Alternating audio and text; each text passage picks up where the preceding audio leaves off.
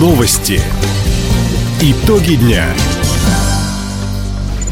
Итоги понедельника подводит служба информации. У микрофона Александр Скворцов. Здравствуйте. В этом выпуске. Правительство края держит на контроле прохождение циклона. Хабаровские таможенники пресекли контрабанду крупной партии наличных денег. Сканефтяник сегодня примет в Хабаровске московское «Динамо». Об этом и не только, более подробно.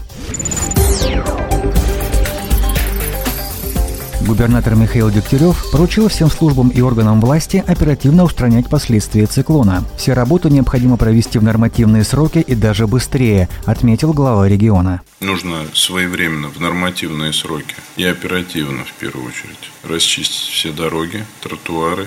Управляющие компании, я прошу здесь взять на контроль эту тему всех глав районов и городов должны позаботиться о расчистке дворовых территорий, линии электропередач проследить, чтобы все порывы, если они есть, были восстановлены в нормативные сроки, а лучше еще более быстро. Также Михаил Дегтярев поручил в кратчайшие сроки расчистить аэродромы. Напомним, из-за обильного снегопада нарушено воздушное сообщение с северными районами края, Комсомольском и Советской гаванью. Ограничено движение на автодорогах Комсомольск-Амурск, Хабаровск-Владивосток, Хабаровск-Лида-Гаванина с подъездом к городу Юности. На расчистке краевых и региональных трасс вышло 44 единицы техники. Ситуация находится на контроле в правительстве края. Оперативные службы приведены в режим повышенной готовности. Почетное звание «Народный учитель Хабаровского края» появится в регионе. С таким предложением накануне выступил губернатор Михаил Дегтярев. На площадке Краевого центра образования он дал старт в регионе году педагога и наставника. Губернатор подчеркнул, сейчас важно передавать не только знания, но и духовные ценности – уважение к прошлому, преданность и любовь к родине. Также в торжественной обстановке Михаил Дегтярев наградил лучших представителей отрасли. Учитель музыки школы номер 2 села Хурба Комсомольского района Татьяна Байбак и замдиректора Хабаровского краевого центра психолого-педагогической, медицинской и социальной помощи Светлана Стародубцева были удостоены звания «Почетный работник сферы образования Российской Федерации». 24 единицы новой сельхозтехники приобрели аграрии края с начала года. 4 трактора и по 10 навесов и прицепов закупили при господдержке. Напомним, регион начал подготовку к весенне-полевым работам. В посевной задействуют 860 тракторов, плугов, сеялок и культиваторов. Сейчас готово к работе уже 77% сельхозмашин. Глава Минсельхоза Павел Сторожук отметил, в планах провести полевые работы на площади более чем 60 тысяч гектаров. Для ввода в оборот неиспользуемых сельхозземель фермеры могут взять технику и в аренду, причем на льготных условиях. На базе Краевого сельскохозяйственного фонда действует машино-тракторная станция. Посевная в крае стартует уже в апреле.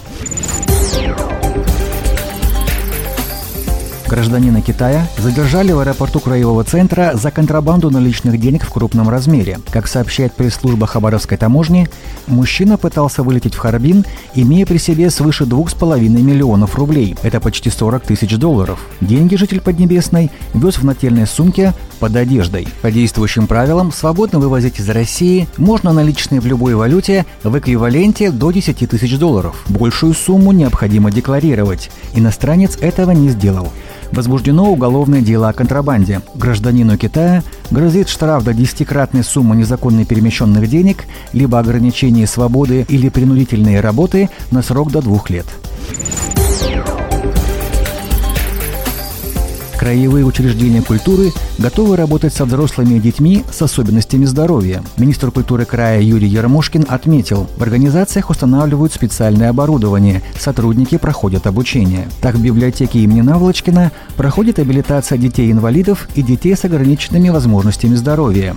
Здесь оборудована сенсорная комната. Она позволяет развивать зрительно-моторную координацию и тактильные ощущения. В Краевом музыкальном театре спектакли озвучивают единственный на Дальнем Востоке сертифицированный тифлокомментатор. В начале марта слабовидящие и слепые зрители побывали на спектакле «Шершеля Фам». Активно работает с особенными детьми и подростками и за осад Приамурский имени Сысоева.